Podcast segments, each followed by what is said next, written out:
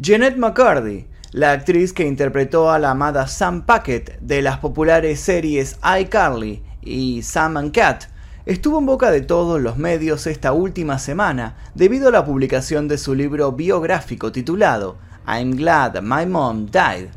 Algo así como me alegra que mi mamá esté muerta.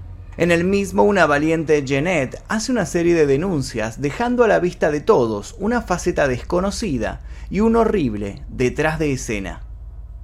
Jeanette nunca quiso ser actriz. Ella siempre soñó con ser escritora o directora, y recién ahora, con 30 años, está pudiendo decidir sobre su futuro. Previo a eso, fue poco menos que una prisionera. Para comprender el inicio de este caso y entender un poco más el contexto de todo lo que sucedió, los invito a ver las partes 1 y 2 de este caso que ya están subidas a este canal, en donde nos explayamos dando un vistazo general sobre lo sucedido, Hablamos también un poco sobre la madre de Jeanette y la responsabilidad que ella tenía sobre todo lo que le sucedía a esta actriz. Y ahora es momento de adentrarnos en otro escabroso detalle del asunto. En su libro Janet habla de los abusos sufridos por parte de uno de los miembros del programa en el cual ella participaba. Habla en particular de una persona a la cual ella llamó el creador. Y lo peor de todo el asunto es que no es ningún secreto a quien se refiere cuando habla del creador. Y es que el creador ya contaba con varias denuncias antes de que lo que escribió Janet fuera publicado. El prontuario del creador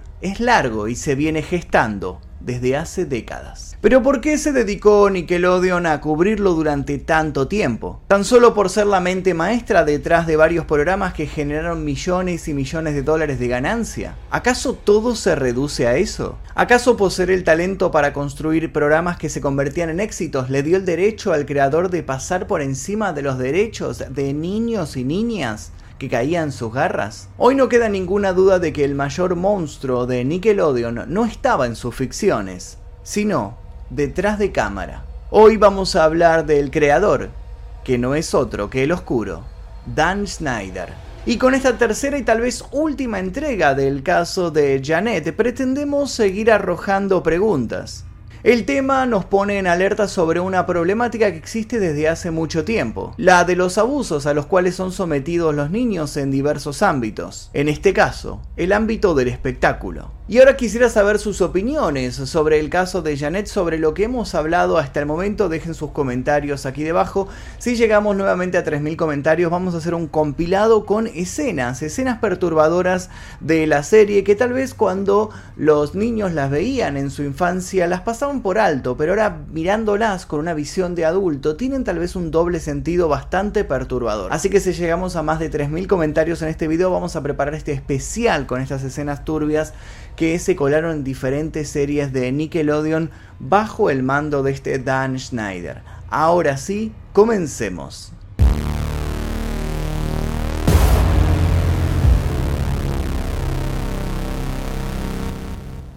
Exploración X, mi primer libro, ya se encuentra disponible en todas las librerías. Te dejo el link aquí debajo para que lo consigas en formato físico y en ebook. Después de muchas conversaciones en común sobre las próximas direcciones y oportunidades futuras, Nickelodeon y nuestro socio creativo de mucho tiempo, Dan Schneider, acordaron no ampliar el contrato actual, se lee en el comunicado que lanzó Nickelodeon en 2018. Este corte de relaciones dejó a muchos con más dudas que certezas. ¿Cuáles eran las razones por las cuales Nickelodeon y Dan Schneider dejaban de trabajar juntos, siendo que todo lo que hacían en conjunto era un éxito asegurado? Primero fueron especulaciones, pero luego los rumores comenzaron a tomar otra forma. Las denuncias se formalizaron en redes sociales y en otros ámbitos. Una trama oculta comenzaba a emerger. Muchas actrices dejaron miedos de lado y sus testimonios sirvieron de punto de partida para que tantas otras no se sintieran solas y se animaran también a contar sus realidades.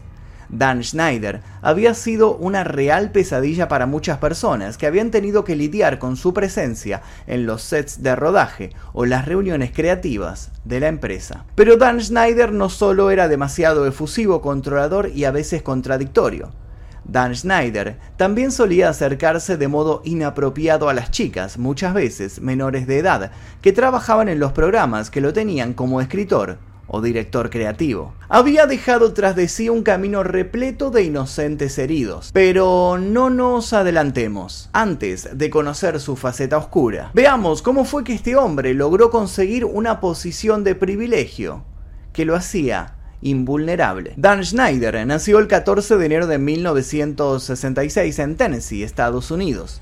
En su juventud acudió solamente un semestre a la Universidad de Harvard, no obstante, abandonó la escuela para regresar a su hogar y trabajar arreglando computadoras.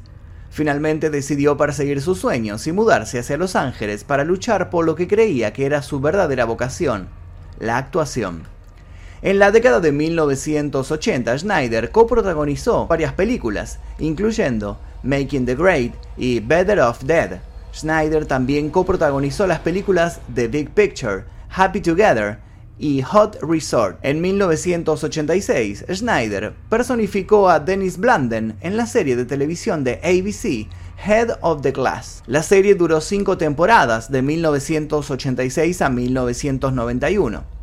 En 1993, Schneider protagonizó la serie Home Free, y en el 94 personificó a John Eckhart en Tonya y Nancy, la historia interna, una de las dos películas realizadas para televisión acerca del escándalo de las patinadoras, Tonya Harding y Nancy Kerrigan. Luego de estas experiencias, el artista llegó a la conclusión de que quizá la actuación no era del todo lo suyo. Por ese entonces comenzó a escribir y producir una serie de programas de televisión de gran éxito. De pronto se convirtió en un creativo revelación, un iluminado capaz de dar vida a productos divertidos, adictivos y originales. La mayoría eran comedias e infanto-juveniles protagonizadas por niños y adolescentes. Dan Schneider fue el encargado de crear algunas de las series de Nickelodeon más icónicas de todos los tiempos. iCarly, Soy 101, Drake and Josh, Victorious, y más programas estuvieron a cargo del polémico productor. Sin embargo, no solo comenzaron a abundar los premios, de a poco se volvió habitual escuchar historias extrañas sobre Dan y su comportamiento con las chicas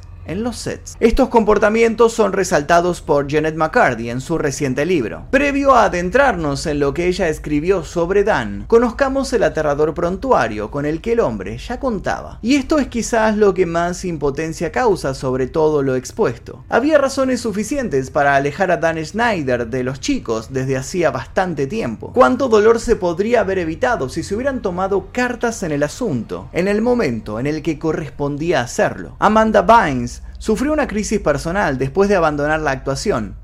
Había tocado el pináculo del éxito. Se había hecho famosa por participar en películas como Una chica en apuros, Se dice de mí, y Lo que una chica quiere, y en programas de televisión como El show de Amanda. En 2013, lejos de mostrarse sonriente, la ex actriz abrió un hilo en Twitter en el que acusó a Dan Schneider de haber abusado sexualmente de ella, pero no se le dio continuidad a sus declaraciones. Sin embargo, después comenzó a circular un video en redes sociales en donde se le ve al ex productor con Vines en un jacuzzi, además de que se viralizó el rumor de que Schneider había embarazado a Vines y posteriormente la había obligado a abortar. Y lo de Amanda fue apenas la punta del iceberg. Jamie Lynn Spears, un icono de Nickelodeon cuando era pequeña, la hermana de Britney Spears, protagonizó la serie Soy 101 y se convirtió en una de las actrices juveniles más cotizadas de aquellos tiempos. Sin embargo, su carrera tuvo que ser pausada cuando a los 16 años quedó embarazada de su primera hija, Maddie Bryan Aldrich. El padre de la niña es Casey Aldrich, el joven con el que el artista tenía una relación. Jamie habló también de varias actitudes inapropiadas de Dan, y durante mucho tiempo corrió entre los internautas la teoría de que el hijo de la chica no sería de quien dicen, sino del propio Dan Schneider. Por su parte, Ariana Grande, que también trabajó años junto a Dan Schneider, siempre se mantuvo al margen de las denuncias, aunque se filtraron videos de backstage donde se la puede notar visiblemente incómoda frente a Dan. Claro que esto no es prueba de nada, pero sí confirma algo que es recurrente los testimonios de quienes se sintieron intimidados por el creativo. Dan solía tener una cámara con la cual hacía sus propias tomas en el rodaje, por afuera de lo que estuvieran grabando las cámaras oficiales. Pero, ¿qué hacía Dan con este material? ¿Por qué se mostraba tan obsesionado en seguir grabando las acciones de las jóvenes aún después de que se gritara corte?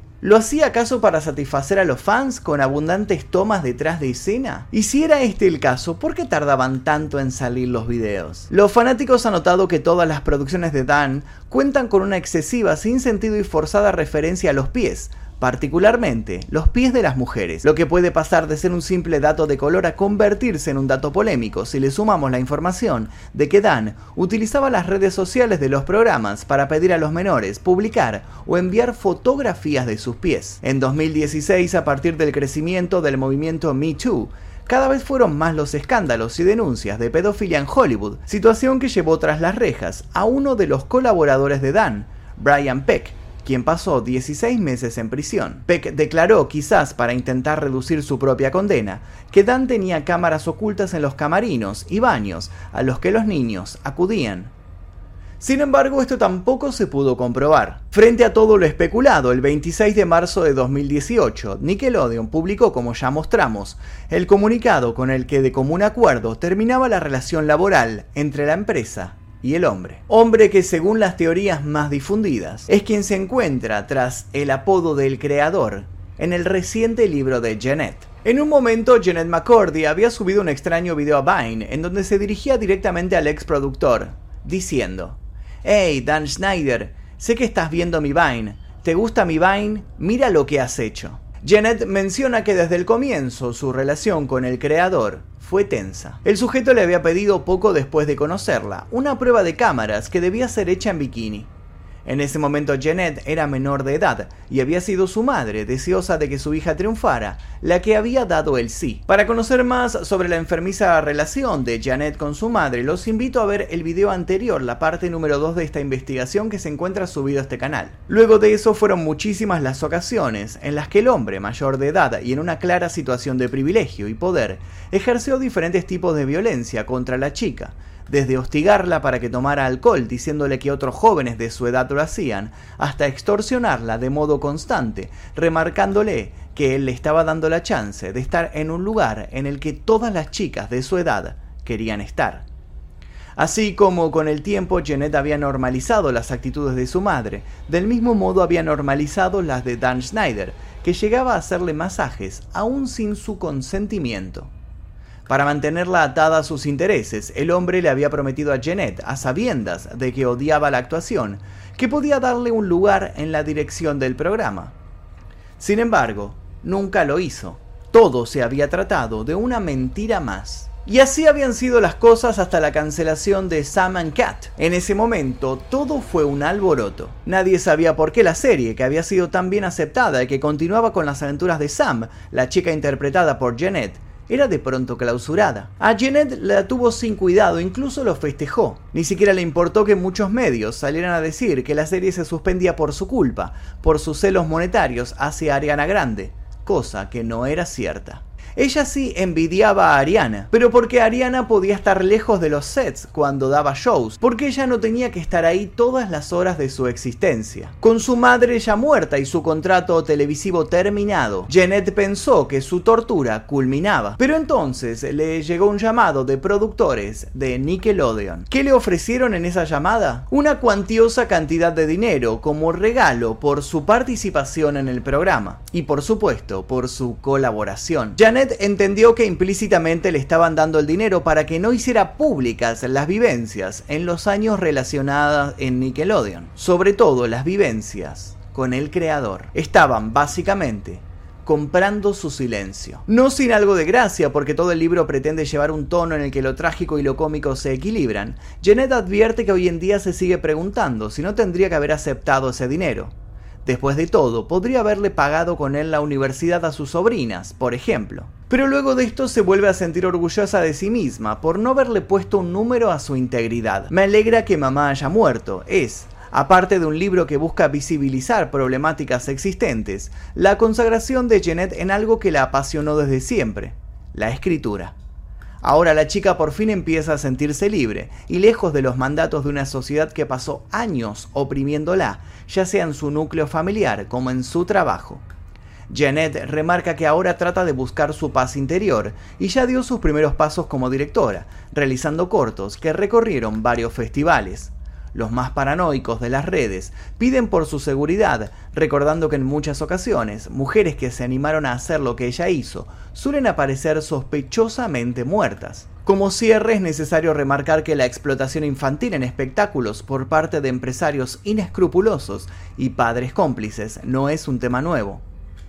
Lo que resulta perturbador es que siga sucediendo. Compartir y analizar casos como el de Janet es el único modo que tenemos para desenmascarar dicha explotación y exigir de una vez por todas el fin de la misma. Y hasta aquí la investigación de Janet y hablamos un poco de Dan Schneider. Como les dije, también existen dando vueltas varias escenas perturbadoras de las series escenas que dirigió el mismo Dan Schneider o que tuvieron su mente creativa detrás que hoy vistas con ojos adultos nos resultan un tanto oscuras. Si quieren que hagamos un epílogo de este caso, compilando todas estas escenas, por favor dejen su comentario aquí debajo. Si llegamos a los 3.000 comentarios vamos a preparar esta, este video especial. Por lo pronto, sin nada más que decir, me voy a despedir. Les voy a dejar un par de videos aquí para que sigan haciendo maratón en el canal. Los invito a suscribirse si todavía no lo hicieron.